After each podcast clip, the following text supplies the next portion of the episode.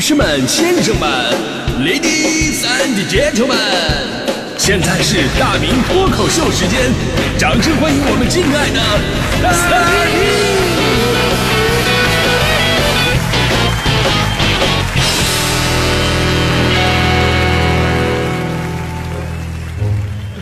好，欢迎各位来到今天的大明脱口秀，我是大明啊。这年头，赞美的声音呢，真的是太重要了。你看，这个从买衣服上就能看得出来。我为什么我从来不去什么 LV 啊、什么 GUCCI 啊、阿玛尼这种这种地方买衣服啊？因为进去之后根本就没有人喊我帅哥。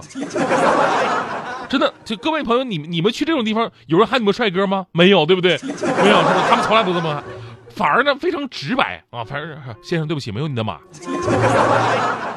我的天哪！就你这样还国际大牌，一点语言艺术都没有，你难道就不能说？哎呀，先生，你的马呃那个卖断货了。你这样话就说真的吗？这这这说的好像你有货，我就好像真的能买似的。哎我买得起吗？我啊！但有的商店呢就不是啊，有的商店真的服务态度特别的好，就甭管是进去啊，就是东西好不好的，那你那感觉就是宾至如归啊，如沐春风啊。前两天我去买衣服，那家店的售货员一口一个帅哥的叫我呀。其实我这人对自己还是非常有自知之明的。你要是这么叫的话，我我还真的觉得你说的挺对的。当时我真的有点自信了啊，我特别自信，我真的以为自己是帅哥了。直到后来进来一个二百多斤的胖姑娘，然后他们又开始一口一个美女啊，一瞬间我才回过神来，这么一个卖大码服饰的地方，叫你帅哥美女，不过是人家日行一善罢了。但是我们都知道，良言一句三冬暖，恶语伤人六月寒啊，对吧？其实甭管虚不虚假，但是学会赞美跟鼓励别人，真的是人生当中最重要的交往技巧之一。就每个人都喜欢听好话，这是人性的本能。如果你总是对身边的人啊讽刺啊挖苦啊，其实到头来坑的还是自己。你就比方说强哥，有的时候强哥过于直男，直到我都看不下去了。有一次强嫂子受不了了，直接问他说：“你为什么从来不夸我漂亮呢？”强哥说：“亲爱的，我答应过你，我永远不会骗你的呀。你说你不说就算了，你还插一刀，你说？哎呀，你说你平时多鼓励、多赞美赞美，彼此都会过得好一点。哪怕对方真的有很多让你不满意的地方，你也可以用赞美的方式去解决问题。比方说一个男生，啊，男生呢一般都不太喜欢女朋友做美甲啊，整的乌了巴涂各种颜色的，透明的才是最好看的。但实际上。”你劝得了吗？对吧？你根本就劝不了。女人从来就不是为悦己者容的，她们觉得自己觉得好看才是真的好看。所以男人要反过来，要鼓励女人去做美甲，鼓励女人去做美甲。你转换个观念啊，做完美甲的女人是不舍得挠你的，去做去吧。还有女生，女生不喜欢自己的男朋友打游戏，啊，不喜欢，然后呢就是各种的劝阻，你劝阻得了吗？你也劝不了，甚至过程当中还会发生不愉快。所以怎么办？你就应该让他玩儿，但是有一点，就是游戏账号啊，必须用你的账号啊，用你的账号，然后让他天天玩儿。我跟你说，从此以后他就离不开你了。为什么？因为一旦分手之后，你把游戏账号的密码改了，他就会觉得觉得离开你人生的意义都没有了。为了游戏得跟你在一起，你知道吗？所以呢，咱们今天聊这个话题啊，嘴甜到底有多重要？其实呢，也不是说让大家伙都变成人精啊，什么见人说人话，见鬼说鬼话。而是说，学会看到人家的优点，对吧？宽以待人，尤其现在这个互联网时代的一大特点，就是生活当中放眼望去啊，都是良民啊。上了网展开评论了，一群网络喷子，很多人在平静的外表之下，总有一颗充满戾气的心。所以呢，学会赞美别人，更重要的是什么呢？就是可以让这个世界啊充满善意。我说个最近的让人特别气愤的事儿，这很多朋友一直都也也在关注这个事儿，就是杭州有位吴女士被造谣了。啊，被人家安排了一个什么富婆出轨快递小哥的这么一个剧情，呃，昨天下午有消息说了，说这事儿目前已经被当地的余杭法院立案受理了。这事儿本身特别无聊，说七月初的时候呢，吴女士啊去小区门口的快递驿站，然后被隔壁便利店的老板郎某给偷拍了。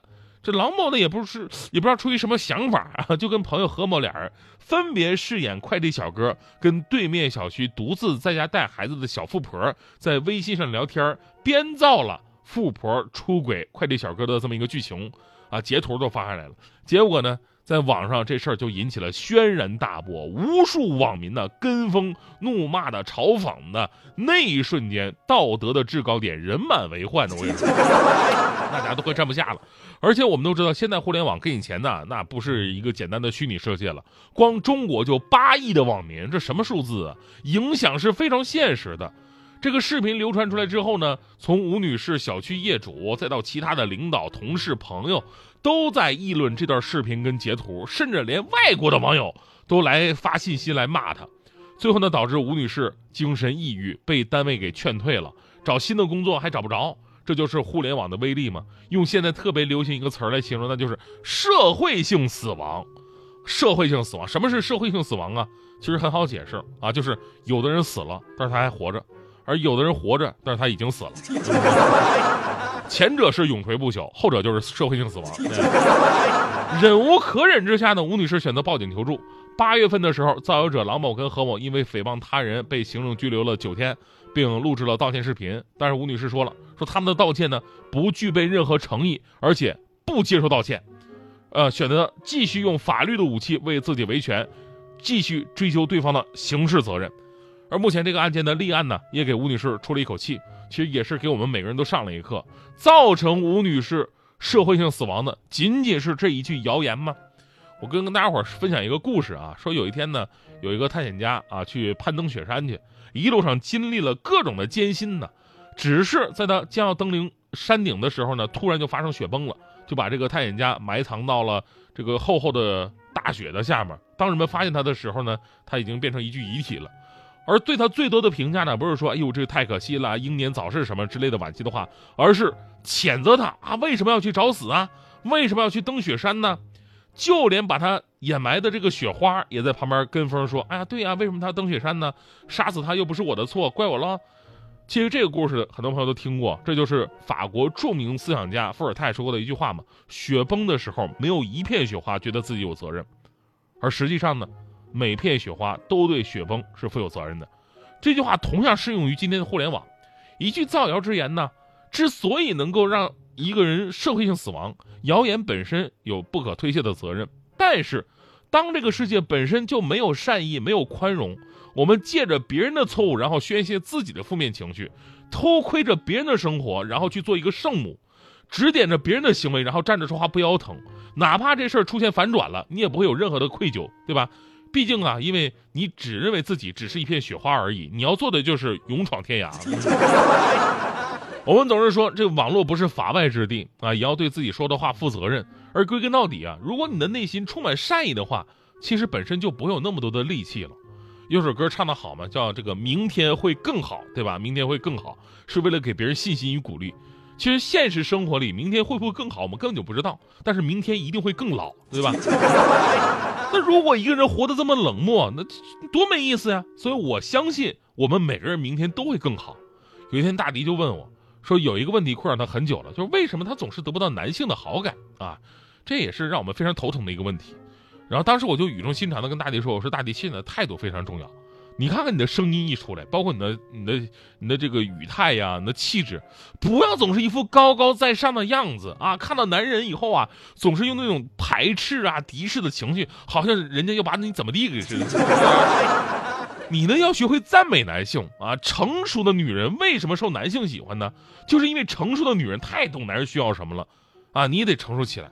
大迪那天啊，就真的把我的话听进去了，觉得自己一把岁数了，应该改变自己，变得成熟一点。那天打车回家啊，大迪呢就想试一下。